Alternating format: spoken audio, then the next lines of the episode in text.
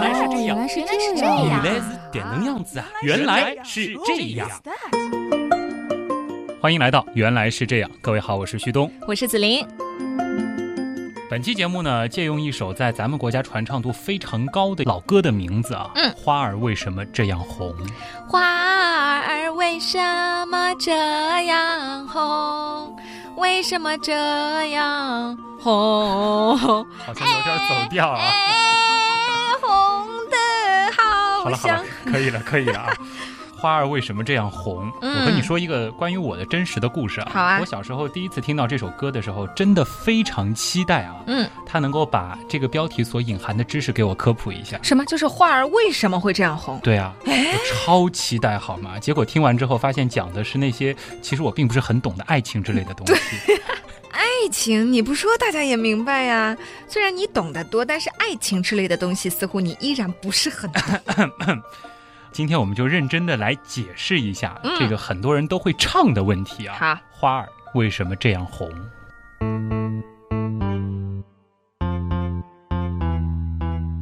要回答这个问题呢，我们得从很久很久以前说起，有多久？四亿多年前哇，啊，那是在晚滞留世的末期。嗯，生物演化史上呢，发生了又一次重大事件，那就是裸蕨植物首次出现了。嗯，那么从这儿以后呢，植物从水中开始向陆地进军，这就使得荒凉的陆地终于开始变得郁郁葱葱起来。今天的主题是花呀。嗯那么那个时候的植物开花吗？虽然说那个时候大地已经有了绿色，但很遗憾啊，那个时候并没有花香。嗯，第一朵花的绽放其实比很多人想象的要晚了许多，这大约要等到植物向陆地进军三亿年之后，才有了花。对，在我们生活的这颗星球上才开出了真正意义上的第一朵花。要知道，这个时候恐龙其实已经称霸地球将近一亿年了。我想到很多小朋友画恐龙的时候哈，旁边会画很多的这个草地，是吧？这个，然后画点小花点缀一下。这样看来不科学啦，啊这个画面是不可能发生的。这个得看小朋友画的是哪种恐龙啊。哦如果说他画的是那种只生活在三叠纪或者是侏罗纪的龙，嗯那么在图中出现花朵啊，尤其是一些特别现代意义上的花朵，那真的就不太科学。当然，但是话说回来，这啊个小孩儿画画的时候，你说他其实没有什么逻辑性，有的时候想象力发挥一下想象力嘛，对吧？这个是啊，这又是题外话了。关于世界上第一朵花的研究，其实在古生物学当中是一个类似于世界上第一个人类一样非常迷人的问题。对哦，白垩纪中晚期的时候，大量的有花植物突然之间就开始出现了，但是呢，又找不到它们的祖先类群以及早期演化的线索。嗯，达尔文呢就称之为讨厌之谜。就是怎么那么讨厌呀？对，怎么为啥这个就不知道呢？植物忽然就开花了呢？为什么会有和花之前的版？本不一样啊。而每隔几年，其实都会有这样的新闻，就是科学家宣布发现了最古老的花。啊、但是就是最古老的这朵花到底是什么？然后它怎么会发生？怎么会开出来的？嗯，我们只能说我们目前为止找到的最古老的花是到什么时候了。哦，比较自豪的是啊，这些倒都和中国有关啊。啊，比如说在二零一五年三月的时候，这个离现在就很近了。中科院南京地质古生物研究所的王鑫研究员和国家兰科中心的刘仲健教授呢，就在英国出版的《历史生物学杂志》上在线发表了产自中国辽西的1.62亿年前侏罗纪的潘氏真花。潘氏啊姓潘的一朵对花，，这朵花的化石标本的发现者呢，啊是一位姓潘的先生啊。这个化石标本呢是产自辽宁省的葫芦岛市，这是由著名的一位古植物学者潘广先生，嗯所以姓潘啊。二十世纪七十年代的时候收集的，当时并没有注意到他的这批化石里其实隐含着一个重大的发现。那么到二零一三年的时候呢，潘先生把几块植物化石交给研究者研究，这才发现了这样一个重要的证据，那就是嗯在距今一点六亿多年前的侏罗纪，已经有和花很像的存在了。而在这之前呢，同样是产自我国辽西地区的迪拉利花，这个距今呢是有一点二五亿年，以及中华古果距今一点四五亿年，都曾经被认为是最古老花朵的强有力竞争者。嗯，你说到这个中国啊，发现了那么多可能是第一朵花的啊、嗯这样子的这个化石，对吧？呃，让我想到古时候其实“花”和“华”是一个字，就是中华的“华”是一个字哈。没想到咱们中华大地还真的和花有这么有缘啊！哎，当然，关于最古老的花到底是什么时候，这一定是得等更进一步的发现来证实。那么，其实和咱们动物界一样，植物界呢也分很多的门派啊。嗯哎，除了藻类、菌类、第一这些以外，比较高等的呢，一共是有三大门派。哦哎比如说苔藓植物、蕨类植物，还有就是种子植物。而在种子植物里呢，其实又有两大家族，那就是裸子植物和被子植物。嗯不是盖被子的被子啊。这对个中学生物课的时候大家应该有印象。在所有这些植物当中呢，只有被认为最高等的被子植物，它是开花的，啊，也就是花的出现就等于是被子植物出现了。啊，而花呢，就是被子植物的最重要的特征之一。所以并不是所有的植物都会开花的，嗯是只有被子植物是会开花的，比如说？松树，它就不开花。对哦，但是你说不会开花的话，怎么好意思跟别的植物打招呼呢？自己好像总缺乏一种技能似的。因为相对来说，在咱们人类看来，开花是一个比较高等的行为啊。嗯，那被子植物为什么会演化出开花这种行为呢？就是呃，换句话说，开花对植物而言有什么好处呢？嗯，一定不是为了取悦人类那么简单，对吧？嗯，对呀、啊，他们比我们出现的早多了。嗯那肯定也不是为了让自己美美的啊，为了和别人打招呼的时候显示自己更高的啊啊，，真的不是这个原因吗？啊不是的啊。那么从遥远的白垩纪时代异军突起至今，嗯啊，其实真正开花植物繁盛是从白垩纪开始的啊。被子植物之所以能够在陆地生态系统当中称霸，很重要的一个原因，就是因为它们的花朵。哦，这是什么呢？这就是因为花令它们有了更广阔的演化关系，使得它们在和其他植物竞争当中能够获得更大的优势。这里就得问你了，嗯你应该知道花是植物的什么器官吧？嗯，非要我说吗？这合适吗？当年毁情人节的时候，你已经毁过了，印象深着呢。嗯生殖器官嘛，啊，对，说明那期节目的科普还是到位的啊。嗯 其实也没啥好害羞的嘛，和动物一样啊。对，我们要抱着科学的精神来说这些问题对。，那么其实两性繁殖嗯就提供了更多的可能性、啊。对结构越来越复杂的生物体而言，这是适应这颗多变星球的一种很好的繁衍策略。是，啊，中学生物课里，其实我们学习过花的性别，有提供精细胞功能的雄蕊，哎，以及提供卵细胞和受精场所的雌蕊。不过呢，和咱们不一样的是啊，花呢它并不是简单的雌雄之分，哎嗯，，有的花呢它只有雄蕊，有的花呢它只有雌蕊，也有很多花它是雌雄同体，既有雌蕊又有雄蕊，当然也有一些分阶段的，开始是雄的，后面又变成雌的。哦啊，中间可能还有雌雄同体的过渡阶段啊。那么，除了一部分比较另类的植物，同一朵花里的雄蕊和雌蕊，呃，自己就能够搞定生宝宝这件花生大事之外，大部分的花儿呢，还是需要和其他花朵结合的。嗯，你说的头头是道，非常的有道理哈，也嗯让我了解了很多知识。但我觉得你是不是有点偏题呀、嗯我们今天不是要说的是花儿为什么这样红，不是要说花儿为什么这样红吗？啊怎么就说到植物生宝宝上面去了呢？这不是说生宝宝这件事儿容易有点击量啊，我们更重要的其实是 要搞明白。开花植物的繁殖这件事儿本身，咱们才能够明白花儿为什么会这样哦，是有关系的。很重要的关系啊。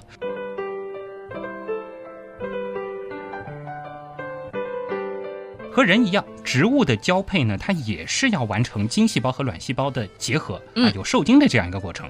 只不过呢，他们的手段是把雄蕊花药里边的花粉送到雌蕊的柱头上啊。在植物的进化长河当中，由于交配当中的精卵细胞来自于同一植物，这会降低族群当中基因的突变。在面对环境变动或者是竞争的时候呢，这类植物就很可能会丧失其优势的局面。就是近亲结婚的意思吗？哎类似啊，它甚至是自体结婚，这哦个事情更复杂一些啊。那么为了增加这种基因的变异可能性，提高对环境竞争的适应，那么植物呢总是朝着异花授粉的方向去发展。我们都知道啊，植物没有腿。啊，也没有翅膀，对吧？两朵花想要完成结合，单靠自个儿肯定不行。嗯啊，唱山歌没用啊，他们得借助外力，是不是？对他们得有媒人嘛，嗯什么虫媒传播、风媒传播之类的。哎，对。那么像是昆虫、雀鸟，包括蝙蝠这样的生物，甚至还有风和水，其实都是对植物而言很理想的媒人。嗯，而媒人需要做的事情其实也很简单，就是把一朵花上的花粉带到另一朵花的柱头上，哎就可以了。所以呢，花朵之所以会如此的千姿百态，很重要的原因就是他们选择了什么样的媒人。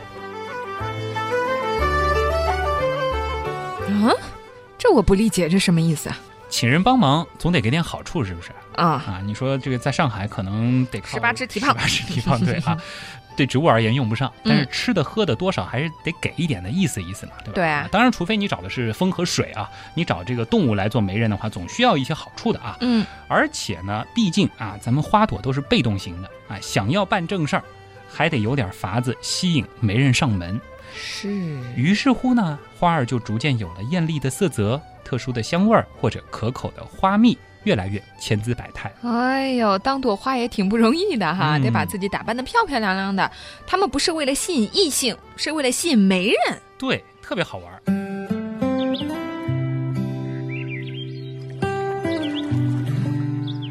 媒人们呢，会受到色泽、气味的吸引，来到花朵前食用或者带走自己的酬劳，哎，通常就是花蜜、花粉之类的。嗯这个时候呢，花朵就会把花粉悄悄地洒落在它们的身上。当它们前往另一朵花的时候，在忙碌的进食过程当中，它们携带的花粉就会自然而然地落到哎雌蕊的柱头上。这样一次互赢的交易就正式完成。嗯，这样的中介性价比棒棒的。不过我在想一件事情哈，媒人们总不会特意把花粉送到别的花那里去吧？哎，那植物们怎么知道这些花粉是来自他人还是自己？嗯那如果沾染上自己的花粉完成受精了，那不是又成了这个自花授粉、增加变异机会的意义，不就荡然无存了吗？哎自己把自己的肚子搞大了哦呀，啊！这个其实呢，植物进化至今啊，嗯呃这个问题他们已经想到了。那么为了避免出现这种尴尬的情况和自己的花粉结合，他们其实也下了很多功夫啊，包括让雌蕊、雄蕊成熟的时间不同哦，啊，成熟的长短不等。有些植物呢还会识别自己的花粉，更有甚者，花粉对它自身有毒，啊，就是说，宁可玉碎，也不要出现这种尴尬的情况。就为了自己整个族群的这种繁荣昌盛，对，就牺牲了自己。啊很拼的。太感人了！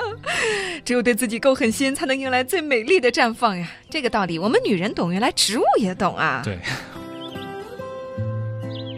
话说回来啊，为了吸引媒人，植物真的很拼。嗯它们呢会从各个方向武装自己，让自己更合媒人的胃口。啊，最著名的例子啊，最著名的媒人，那小蜜蜂蜜蜂对啊，嗯，某些花它鲜明的那种黄色和蓝色，恰好是什么呢？就和蜜蜂视觉最敏感的那部分颜色相匹配。就是它最容易看到这个颜色。黄和蓝。啊哎更有意思的是，许多蜜蜂授粉植物还会提供以紫外线来标记的降落垫，蜜蜂看得见紫外线，人看不见。哦哎，这就供蜜蜂啊在加工花蜜和花粉的时候可以休息啊。这些有意思的斑纹我们看不见，但是在蜜蜂眼里非常的醒目。嗯，当然啦，也不是所有的花都喜欢蜜蜂的，可能因为造型的关系，蜜蜂有可能会取走花蜜，却不帮忙传粉。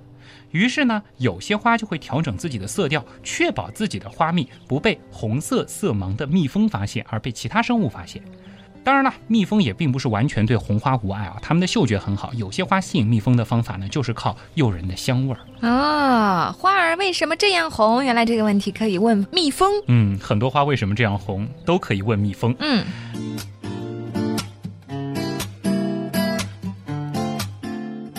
那其实不仅仅是颜色啊，不同花的形状，很多时候也和它选择的媒人有关。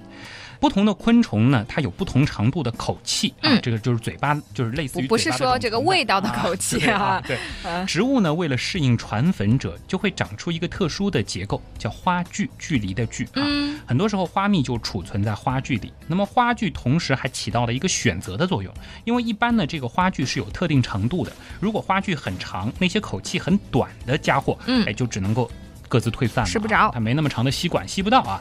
那么这样呢，就会建立一种很好玩的关系，就是特定传粉者为特定植物传粉的机制。哦这种机制有什么好处呢？比起广撒网，相对能够起到一个稳定的作用，这就使得这两种物种能够彼此相互依赖，更好的适应生存。俗话说得好嘛，各花入各眼，在自然界当中其实是各花入各口。就是这样啊。不仅仅是虫儿啊，比如说鸟儿，那像蜂鸟，它也是以花蜜为生的。那么它的喙就很长，也可以吸到这个花里的蜜。而植物也很聪明啊，它演化出了一些对应的结构，就使得蜂鸟在喝蜜的时候难免要沾一头的花粉。这样呢，蜂鸟换一朵花去喝蜜的时候，植物这个传粉的目的就达到了。哎呀，突然觉得满满都是套路啊！是啊，套路很多。那还有的花儿呢，这套路更深。嗯，他们用的是美虫剂。怎么说？嗯，比如说有种植物叫角蜂梅兰啊，兰花的兰，嗯，它的花呢就像极了一只雌性的胡蜂。哇，他们还会假装成对啊，同时不仅仅是外观上模仿啊，人家还会模仿雌性胡蜂独特的那种气味儿哇，啊，那这就让。雄性的胡蜂毫无抵抗力了啊，欲罢不能。当饥渴的雄性胡蜂，哎，抱着扑倒的心态冲上前，哎，嗯准备和这只，呃这看上去像雌蜂，实际上是一朵花的角蜂梅兰翻云覆雨的时候呢，还是会顺带着烧上一些角蜂梅兰的花粉。那么，当它下一次来寻求其他的花，它可能又把它当成这个雌性的这个胡蜂了啊，那就完成了角蜂梅兰的授粉的过程。哎呀，这个角蜂梅兰是不是？对，感觉好像坏坏的啊，呃呃，不是坏坏的，我觉得挺啊，角蜂梅兰坏坏的，对吧？嗯那这个胡蜂挺可怜，我觉得 总是被角蜂梅兰骗这，属于虐单身狗嘛？但是始终就这么被骗着吗？呃，他总也能碰到这个真正的伴侣嘛。当然，怎么说呢？我们知道蜂这种动物，通常嗯这个真正能够繁衍后代的雌性会少一些，哦，所以说这角蜂梅兰也是帮他们解决了这个单身蜂口的这个问题嘛。真的假的？对吧？这我们说这个心机深的还有啊，嗯比如说更过分的玩空城计。哦，有些花儿它压根就没有花蜜，但是呢，它却会模仿成那些有花蜜的花朵，来诱骗昆虫的光顾。这不太好啊！我们啊曝光一下，都什么花会这样呀？当客人发现上当的时候，哎呀，已经晚了，对吧？嗯因为授粉的工作还是帮着这些花儿就已经沾了身上有粉了。对呀嗯嗯，就是等于说蜜没喝着，还捞了一头的花粉啊。嗯，那么这种赤裸裸的欺骗啊，其实在植物界呢，大名最为远扬的就是兰花家族。又是兰花家族。哎是呀啊，那他们往往呢就是这种请人干活不付钱的主啊，像是蕙兰啊，啊、兔耳兰，通常呢就会模仿成百合花瓣的这种斑点，来对昆虫进行食源性的欺骗。当一只虫，身累；当一朵花，心累对，呀。得一直想着一些计谋来诱骗这些虫啊。那么很多时候呢，从花朵的这个颜色、气味、形态以及盛开的地方呢，其实我们就能够推测它的媒人。啊，这怎么推测？比如说有些花它在夜间盛开，那它就有着亮白的花瓣和浓烈的味道。嗯你想这个白色是不是能够反射月光？是它就能够更好的在黑夜里吸引蛾子和蝙蝠。哦，就是晚上出来的这些。当然，蝙蝠是看不不见花瓣，它主要是嗯靠这个嗅觉、啊味道。对，那么还有一些花呢，是长在贴近地面的地方，它呢嗯就会散发出那种类似酵母的味道，这味道吸引某些小生物，对不对？嗯，是酵母、老鼠老鼠哎，这些啮齿哦类的动物呢，就会帮助它们来传粉了。当然了，也并不是所有的动物都喜欢香味儿啊，比如说苍蝇，人家这个口味就比较独特啊。喜欢臭的。对，咱们觉得臭的，人家觉得特别香。啊嗯它呢也是一种挺另类的植物的媒谱啊。比如说大王花，名字听上去挺好听的啊，嗯还有个更夸张的名字叫尸花，尸体的尸，哦那就知道了它的这个味道啊，尸臭。嗯，那苍蝇呢就对这种味道欲罢不能。哎呦，为什么我听你一说，我有种密集恐惧症发作的感觉？你可以查查那个花儿样子，也挺感人的啊。对，那么这种植物呢，其实它就会通过这些石狮蝇来给它传粉，它就会模仿这尸臭的味道。哦，哎，我们小的时候啊，就是看一些书啊，或者看一些动画片啊，总觉得好像它不是这样一一对应的，嗯总觉得是像蜜蜂会所有的花它都会去采蜜啊，嗯然后可能像蛾子呀、蝙蝠，它可能就是觉得它们是没有选择的。啊，就是路过哪儿是哪儿。啊，对，但是听到你这么说，感觉花和媒人的关系其实还挺专一的。哎有很多其实会有这样的对应关系，嗯有这样的专一的配对。那当然呢，也有一些植物它的传粉者并不是固定的。那当然也有很多传粉者，它也不是光固定某些植物。哦啊，它们呢会有很多种类的传粉帮手，哦，但是呢，几乎每一种植物都会为了将传粉潜力最大化而不断进化。它其实会有不同的策略，就看这个植物它选择哪一种，根据当地的环境生态，它会找到一种最适合自己的，是找专一的，还是比较滥情，多找一些媒人。哎，你别看哦，就是植物，虽然说好像我们觉得它们是没有什么情感的，嗯但是它还真的是会一直随着环境的变化而变化自己啊。对，这就是它的这个演化策略了。嗯你把它放到一个物种，然后把时间尺度拉到几代、无数代之间的时候，你就会发现它有很多机智的策略啊。是当朵花也不容易啊，对就怕自己不讨没人欢喜。等到花儿都谢了，是还是没有人来理我。当然呢，也有一些花，它会选择这种自力更生的状态，它就完全嗯放弃向动物求助。咱们自力前面提到更，生的话是比如说风梅、水梅，哦，对对对哎，它呢就会选择让一些自然界的情况来帮助它传粉，风啊、水啊。那么借助自然的力量呢，他们会把自己的花粉拨向远方。嗯，当然了，如果把风和水咱们也看成媒人的话，其实呢，这些风媒、水媒的花它的形态也在向着适应媒人的方向演化。什么意思？就是它会把它的花粉比较暴露在外面吗？风吹，就是这种感觉啊。当然，反过来说，虫儿、鸟儿这些媒人呢，其实也会反过来为了这些花儿啊，他们会去为了当这个媒人的角色而演化。哎呦，挺会回报客户的嘛。对啊，这毕竟当媒人的工资，像是花蜜、花粉啥的，也是嗯这些虫儿、鸟儿养家糊口的重要保障嘛。所以说，他们彼此是一种协同进化的关系。啊。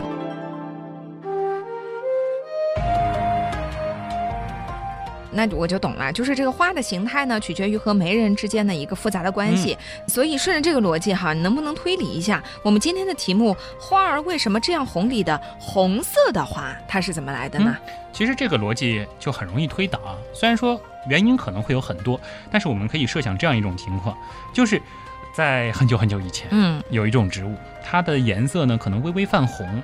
那么由于其中红色比较显著的花朵，哎，容易受到某种昆虫的注意。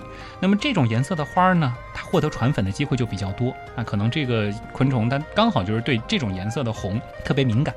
那么在无数代的选择过程当中，在悠长的岁月里，昆虫呢就给这种植物哎逐渐创造出了纯一、显著、鲜艳的红色花朵。嗯，很有道理的样子啊。不过情人节那期，我记得你说过的哈，现在市面上很多观赏花卉都是人工选育出来的，所以我觉得还得补充一下，那就是花儿为什么这样红，是因为很多人喜欢红的花啊，这个思考太棒了啊！因为我们要红的花，所以就培育出红的花，对，所以你想，中国人喜欢红色啊，咱们哎的观赏花卉里很多很多都是红的吧？喜庆吉祥。对，那么毕竟自然选择的进程非常的缓慢啊，需要很长的时间才能够显示它的作用。人工选择就大大加快了它的进程。本来在嗯自然界可能根本活不下来的花儿，在人工的环境下，它就能够发扬光大啊。那么它能够在非常短的时间内取得显著的成果。比如说最经典的牡丹，它由自然选择是费了亿万年的时间造成了这种野生的原种，它的花儿呢其实是单瓣的，啊，花色呢也只有粉红一种。而我们喜欢红啊，我们喜欢富贵吉祥啊，嗯，经过人工栽培，仅仅就在北宋中叶啊，大约十一世纪的时候，几十年的功夫，就由单瓣创造出了多叶、千叶啊，也就是重瓣，以及楼子这种花呢是花心凸起，呃，并蒂等等，各种各样的不同的姿态。哦，你的意思是北宋的时候就已经开始人工繁育这个花朵了？我们喜欢我还以为是。近代的事情呢。啊没有这个对牡丹的这个培育选育，我们其实花了很长的时间啊。哦那个时候就大规模的在弄，呃，有粉红，还创造出了深红、肉红、紫色、墨紫、黄色、白色等各种美丽的色彩。要啥有啥。对啊，毕竟啊，你想，对于人工培育的这些观赏花朵而言，喜欢花的小清新们，其实就是它们赖以生存的保障。所以从这个角度来看，这些人工选育的花，就是花为悦己者容。嗯。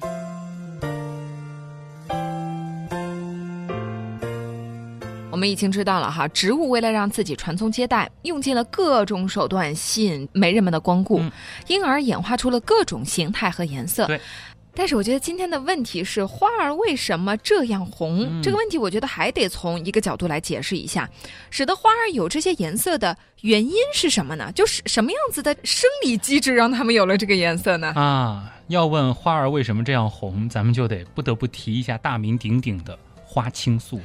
花青素我了解呀、啊这东西好，抗氧化、美容养颜。但是我又困惑了哈，花青素、嗯里面有一个颜色是青啊，啊，它和红有什么关系啊？还记得我们那时候说螃蟹吗？啊还记得虾青素吗？哦，它也是煮熟了以后就变红了。对，当然哎这个花青素它转换颜色的机制和虾青素不太一样啊。哦，花青素呢，它是分布在花朵的细胞的叶泡内的啊，嗯，它呢就控制着花的粉红色、红色、紫色以及蓝色等颜色变化。这花青素呢，它非常的调皮，在不同的环境下会形成不同的颜色。哎，比如说我们说个小实验啊，有兴趣的朋友呢，可以拿一朵牵牛花最喜欢做实验了。啊，啊，牵牛花，找牵牛花开放的时候啊，这个找一现在好朵牵牛花。像上海牵牛花很少哦，以前我记得好多，小的时候不知道为什么现在就不多种了、是不是啊？？嗯，反正如果能找到啊，当然说其实其他的这种红的、紫的花，其实也可以拿来做实验、啊。好，我们把这种红色的牵牛花啊，嗯，泡在肥皂水里，你就会发现它很快就变成蓝色了。哦，这是什么呢？因为肥皂水它是碱性的嗯，啊。如果说我们再把这种蓝色的花泡到醋里，嗯，哎，你就会发现它又重新变红了。哦，这就是因为醋是酸性的，这么神奇吗？嗯，很神奇。你的意思是酸性和碱性会让花青素呈现不同的颜色？没错，核心就是酸性和碱性啊。那么在酸性的溶液当中呢，花青素就会呈现出红色，而酸性越强，颜色就越红。比如说一串红，在碱性的溶液当中呢，它就呈现出蓝色；哦碱性比较强呢，它就会成为蓝黑色。比如说墨菊、黑牡丹等等。而当它处在中性环境的时候，它就出现了紫色。哎，比如说桔梗花等等。哦，那所以其实其他的这些花的种类也是可以用来做实验的，是吗？嗯，基本上你挑这种，尤其是紫色的这种花，因为它是中性的，就比较容易能够做出这样的实验。诶，大家可以做一下实验，然后给我们一下反馈哈。那这样说来呢，就是花朵的红啊、蓝啊、紫啊，甚至黑，都是和花青素有关的。但是你刚刚还少说了两种颜色啊，还有一些花它是黄色的、橙色的，就这个类别的这个颜色。嗯，你想的很周全啊。我们说花青素虽然神通广大，但是花的颜色倒并不完全由它来控制啊。广泛存在于花瓣当中的另外一类色素呢，是类胡萝卜素哦啊。这种色素色如其名，对吧？嗯呈现出来的颜色呢，就类似于胡萝卜的颜色啊。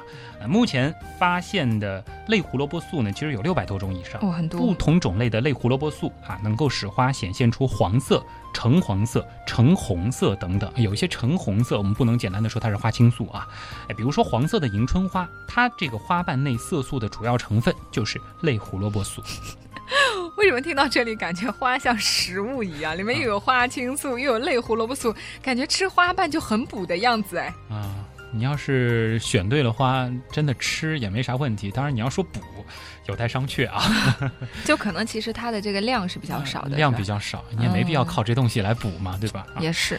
当然了，其实也不仅仅只有这些色素啊，嗯这个花青素、类胡萝卜素，影响花朵颜色的色素呢，其实还有很多，比如说类黄酮，嗯，还有昆类色素、甜菜色素等等。万紫千红、五彩缤纷，其实主要就是因为不同植物花朵内色素成分和比例也都不同造成的。哦，真的是解决了我心头很大的疑问哈。哎，不对不对不对不对不对，我们还漏了一种颜色呀，还有一些花是白色的。嗯那白色的花含什么色素呢？好像没有白色素啊那没有吧？啊！其实白花就是什么色素都没有嘛。那那为什么它是白的而不是透明的？嗯，对吧？其实呢，那就是因为花瓣里啊是充满了很多很多很多的小气泡。你嗯你想看，你你把水打出很多泡泡的时候，是不是也会颜色偏白一些？哦，对，啊，是不是啊？那么其实你拿一朵白花来，你用手捏一捏这个花瓣啊，把这些小气泡挤掉，你会发现它颜色就会越来越透明。哦啊，其实呢，还有一个比较少见的花的颜色，绿色的花。嗯啊，那其实你应该猜到它和什么东西有关吧？绿色叶绿素。对，哦，其实就是这样啊。当然说绿色的花相对其他的颜色呢会比较的少，但也不是最少的。嗯。你看形容花的时候呢，我们总喜欢用“万紫千红”这个词儿哈。那么紫色和红色真的是花最常见的颜色吗？这里有人倒真的是做过一个统计啊，他对四千一百九十七种花的颜色进行统计之后发现啊，黑色的花最少，嗯，白色的花最多啊，倒不是红色和紫色啊，嗯，黑色呢只有八种，茶色它有十八种，橙色五十种，绿色呢有一百五十三种，紫色三百零七种，蓝色五百九十四种，后面三种。就是红色、黄色和白色都是大头。红色呢有九百二十三种，黄色更多，九百五十一种，而白色是一千一百九十三种。哦，原来最多的是白色和黄色。嗯，那应该形容花朵是万白千黄。我感感觉在我们的语境里好像不太对啊。那么顺便说一个花色和气味的关系啊，这很有意思啊。有人也做过一个统计，那么得到了一个很有意思的结果，就是白色花。有香味的种数非常非常的多，嗯，数量是最多的。橙色花几乎都没有香气，大家可以去试试看。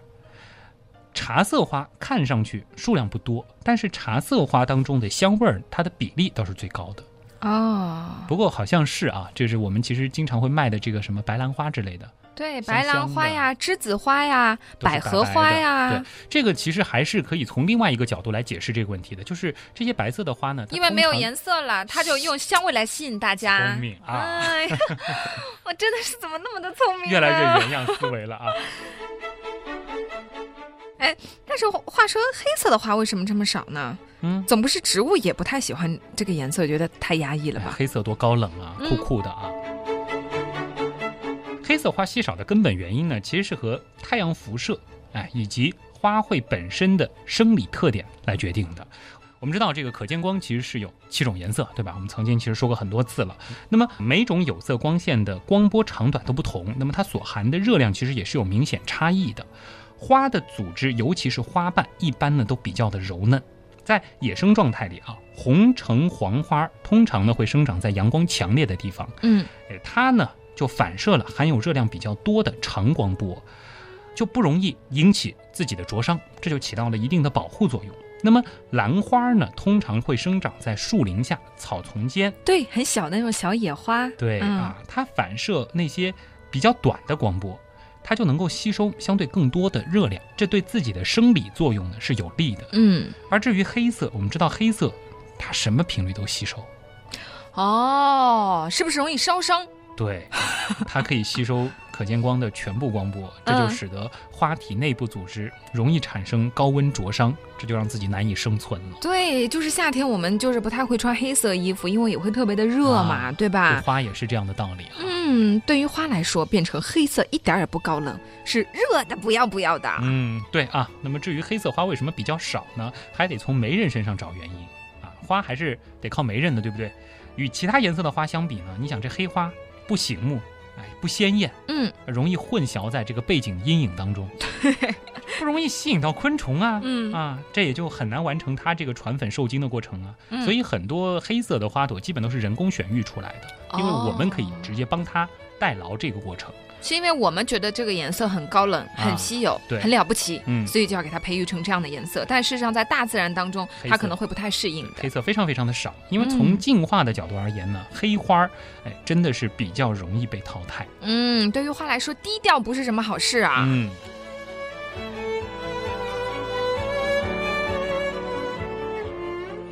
那么最后总结一下今天的这个题目啊，花儿为什么这样红？我觉得吧，歌词可以这样改啊，你唱，呃，唱不来，你唱。花儿为什么这样红啊？为什么这样红呢？就是有种小虫喜欢红。花儿为什么这样红？花青素玉酸也很红。嗯。花儿为什么这样红？因为阳光很灿烂。花儿为什么这样红？因为我们喜欢它很红。嗯，原来是这样。就是这样。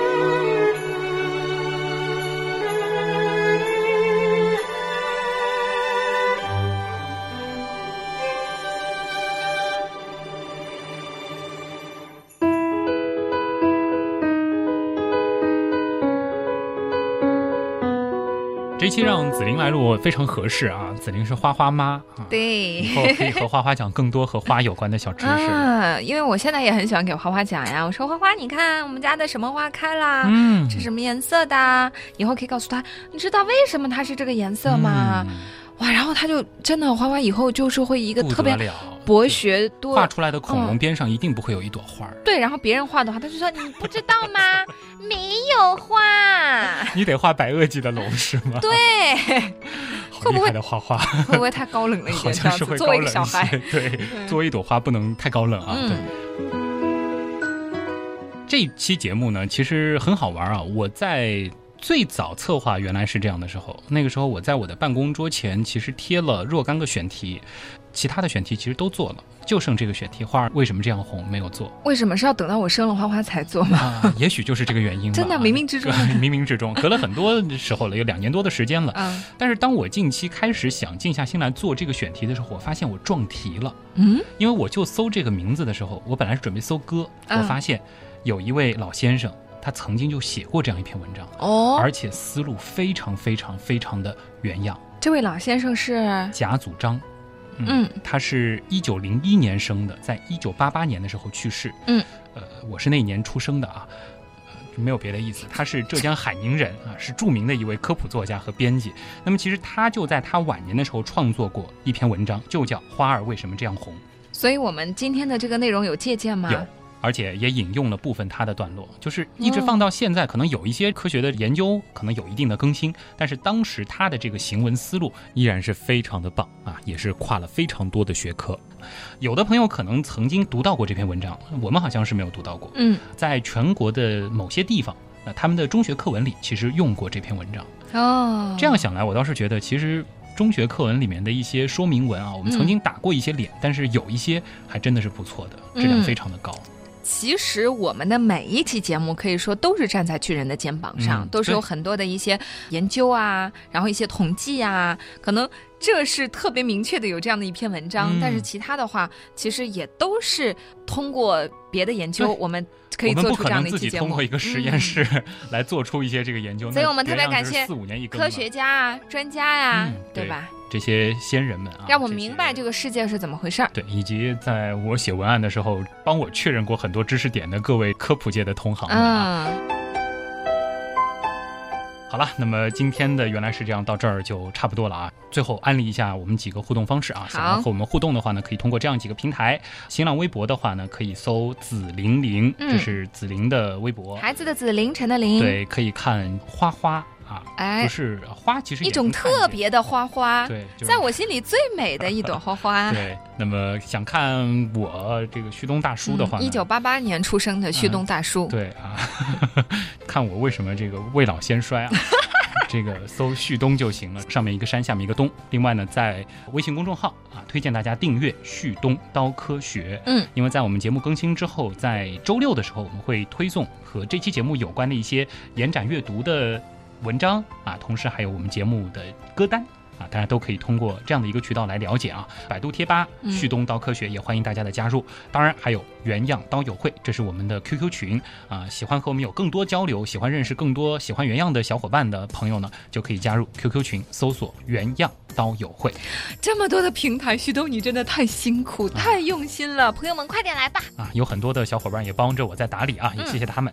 好了，今天的节目就是这样，我是旭东，我是子琳，咱们下周再见。再见。